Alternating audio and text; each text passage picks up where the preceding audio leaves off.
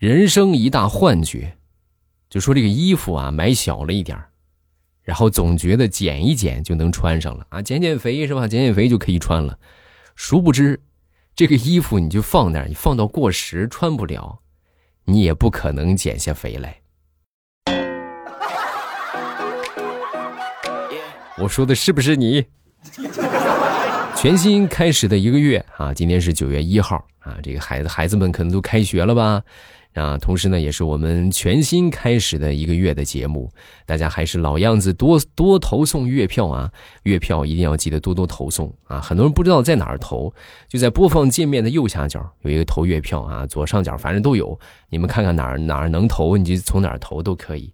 另外呢，这个月票获得方式就是你们收听啊，他们会给你们发一个后台私信。啊，就说你有一张月票可以领取，然后你领取投送就可以了。另外还会有一些月票的活动啊，大家可以多多的帮主播来送上月票，感谢好朋友们的支持啊。咱们继续来分享段子。那说曾经有一个广广告啊，有一个感冒药吧啊，特别火啊，叫做什么白加黑呀，白天吃白片是吧？这什么精神好，晚上吃黑片睡得香啊。其实还有一个东西，它也是白加黑。啊，那个那个东西就是奥利奥。我看完这个广告之后，我就觉得，你说奥利奥要是这么吃的话，会不会吃的太累啊？啊？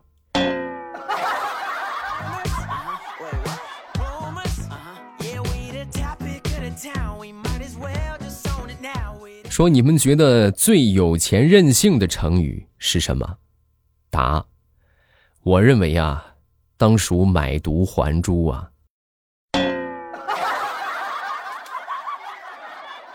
啊，就那个非常有钱的郑国人，是不是？啊，这这个要了啊，三箱金子是吧？给你，然后拿拿拿过这个盒子之后，把夜明珠给他扔了啊，那给你吧，这个珠子啊，要要这个珠子有什么用？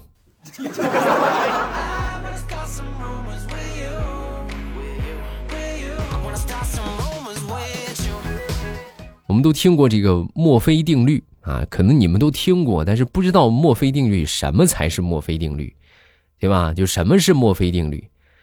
啊，我跟你们这么说吧，就是当你想不起来这是什么定律的时候，那它就一定是墨菲定律。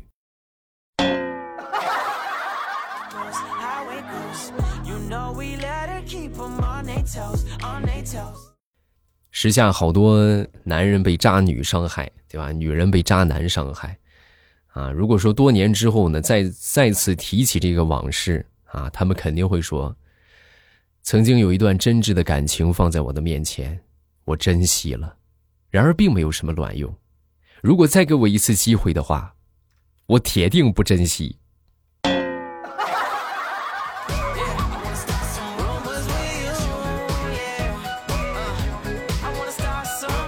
说，假如生活欺骗了你，不要着急，不要心慌，也不要沮丧，你只需要打开你手机里的美颜相机，去欺骗生活就可以了。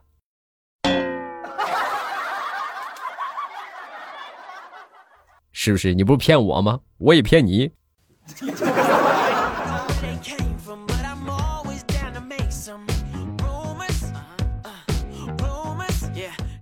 分享一下当代年轻人的交友观啊！以前的时候吧，你说这个加好友，以前能加上好友那不得了了啊！加好友就说明有机会。现在呢，就随便加啊，就是给你加好友吧，加啊！但是加了就根本就不聊啊，就是加上是一回事回不回你那是另外一回事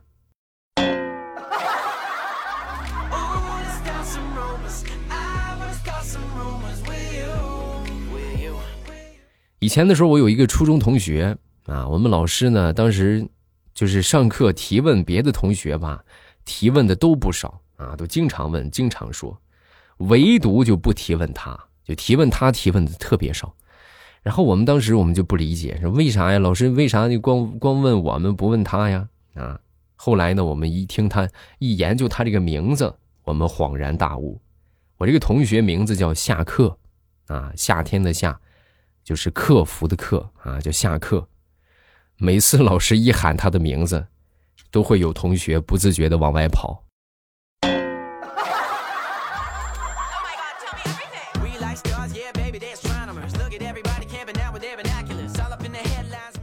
最近给我闺女在读这些这个经典的故事的时候啊，我就发现这个好多故事其实都有瑕疵的。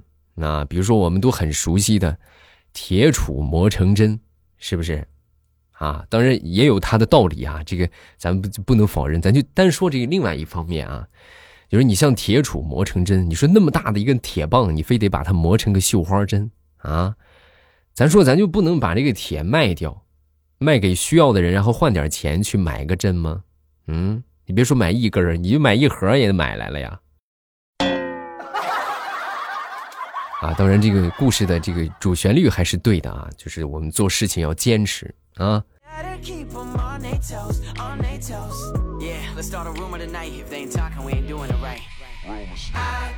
有时候这个酒窝和酒窝还不一样啊，咱们说酒窝呢，就属于那种很小的啊，小小的一个酒窝。是吧？笑起来有个小酒窝，但是对于我们大多数人来说呢，没有酒窝。那么说，我们笑起来就没有什么标志性了吗？啊，就没有什么特点了吗？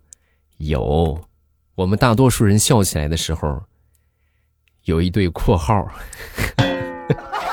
啊，你们现在可以照个镜子看看，是不是？你看多标准的括号啊，太标准了。遥想当年上初二的时候，我们有一回呢上这个数学课。啊，在这个数学课上呢，不小心我这个笔掉了啊，就掉地上了。然后我只花了两秒钟把这个笔捡起来，当我再起来的时候，我就听不懂了。也正是因为这个事儿，从那以后数学课我就没听懂过。所以真的各位啊，数学课是真难懂啊啊，是真的很难懂啊。哎呀，真的就是一刻也不能闲着啊！就一刻也不能走神啊！你一走神完了啊，你就是啥也听不懂了。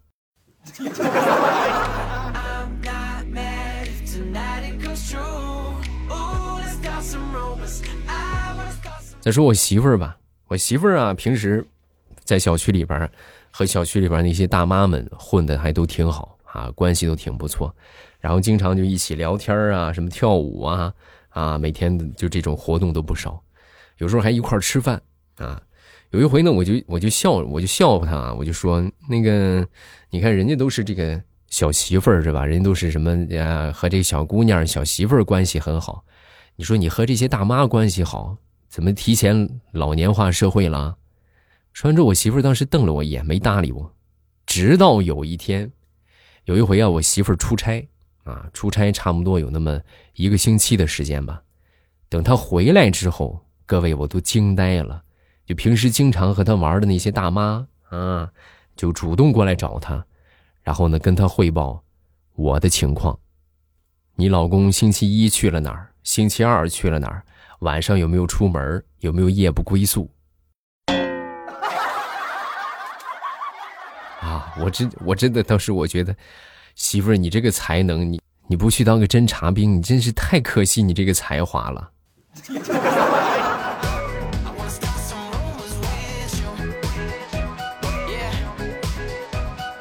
前段时间呢，领着我闺女去动物园玩啊，来到动物园里边，我闺女当时看着那个小猴子啊，当时也不知道我闺女拿那个拿什么语言和这个猴子交流的啊，只见他呱唧呱唧几句之后。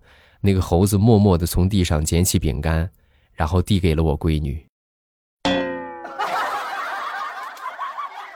我说：“闺女，你你真的能听懂他说的话，还是他真的能听懂你说的话？”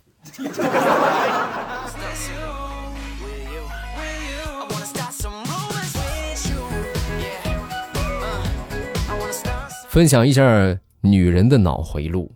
啊，就说这个那天我媳妇就跟我说啊，嗯，老公，我明天我不吃早饭了，我顺便去取点钱，啊，你取钱干什么呀？我说各位，我说完这句话，我媳妇哇哇大哭啊，啊，呜呜的，嗯，你果然不爱我了，你不爱我说我是哪儿跟哪儿啊？你我怎么就不爱你了？我说我今天明天我不吃早饭，你都不问我为什么不吃早饭，嗯，你不爱我了。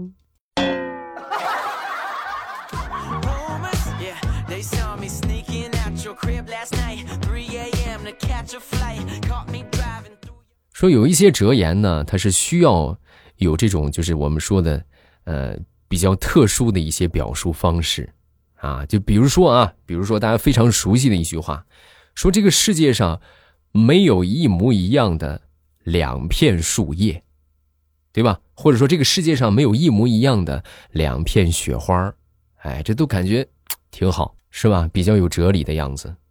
但是如果你把这个话换成这个世界上没有两个一模一样的土豆，是不是就不大合适了呢？是吧？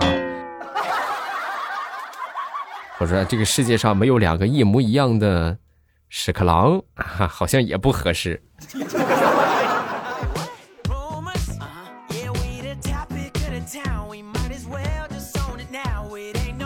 再说我一个好朋友吧，好朋友最近立志要减肥啊，然后我就问他，我说怎么样啊？啊，减肥成果如何呀？他说：哎呀，我最近在跑步。我跟你说，跑步可难了。我每次我跑三十分钟，你知道最难的部分是哪一部分吗？啊，哪一部分？就是前二十九分钟啊！我觉得前二十九分钟简直就是折磨啊，就实在是跑不动啊，好好折磨人的。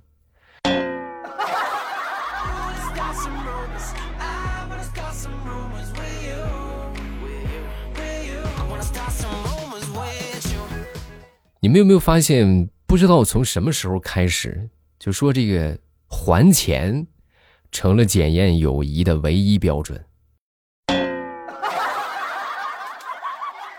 啊，这不都是应该的吗？咱说。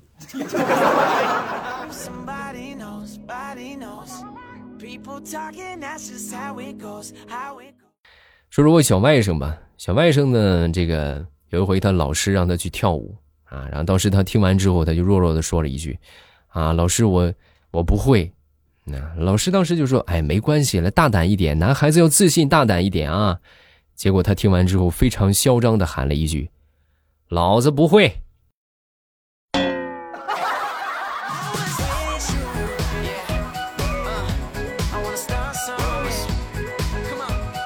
问大家一个问题啊，这个问题可能你们都关注过，但是没有去研究过。啊，来，我来问一问啊，就说，你们有没有发现，就同样是女的，为什么女朋友好哄，丈母娘却很难哄呢？来，我告诉你们答案啊，因为丈母娘已经上过一次当了。哇，谁还没个十七，谁还没个十八的时候啊？还少跟我谈什么风花雪月啊？我就看实际的。啊，拿出点实际行动来！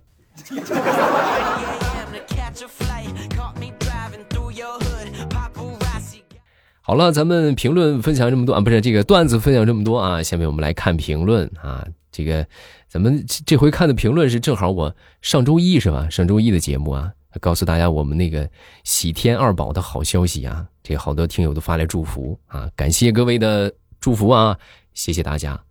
呃，这个听友四八二四他说：“恭喜未来欧巴，你你们家也有二宝了，真好！一直听你节目是一个好爸爸，一直是跟着妈妈一起带孩子。虽然说父母共同养育宝宝是应该的，但这个时代真的很难。为你点赞，好男人，好爸爸，谢谢，感谢你的肯定，然后还得努力啊，还得继续加油。”下一个叫做 T Y 啊，恭喜未来喜天二宝！我是从一四年开始听你的节目，失恋、单身，再到恋爱、结婚，然后呢也是结婚生完娃还在坐月子，听到你的好消息。推算你我应该还是同龄人，不过我是一胎，你都二胎了。生孩子真的很辛苦，现在发现带孩子也很辛苦，有点焦虑，只能听听你节目来缓解情绪。对，坐月子期间就是这个情绪起伏会特别大，因为他孩子下去了嘛，激素水平突然降低，再加上每天都得看着这么个玩意儿，你也不能出门，就是没有什么很多的新鲜感，他就会比较容易无聊。所以呢，就来听节目吧，对吧？来听听节目，或者说听听我的小说也可以啊。小说都是 VIP 畅听的啊，大家开个会员其实也也合适啊。下一个是凌雨海瑶啊，恭喜欧巴喜得二宝，大嫂辛苦了，祝欧巴一家永远幸福，宝宝快乐成长，有儿有女，可喜可贺。谢谢，感谢支持啊，大家多多听啊，多多分享啊，给我们身边更需要这个快乐的朋友们。嗯，未来脸皮厚，他说：“欧巴，我听你好几个月的段子了，之前听彩彩、佳期、调调的，他们都在损你，所以我就来听你的段子。从此我睡眠质量就好了很多。我妹妹也在听你的段子，以前听故事怎么都睡不着，现在听你段子三十分钟就搞定，是吧？你看我这我这么这么的就助眠吗？嗯。再者说，他们都在黑我是吗？那都在黑我，那我得重新拾起来啊！以后我这个段子的主角。”就得是调调、佳期和彩彩了啊！不能白白浪费了他们这么好的资源。谢谢，感谢各位的评论啊！大家还是月票要多多投一投啊！然后另外呢，不要忘了分享、点赞，谢谢好朋友们的支持啊！然后今天节目咱们就到这儿了，大家听得开心呢，记得帮主播多送月票、多投票、多点赞啊！然后晚上呢八点直播，晚上都可以来找我玩。今天咱们就到这儿了，嗯，晚上八点咱们不见不散。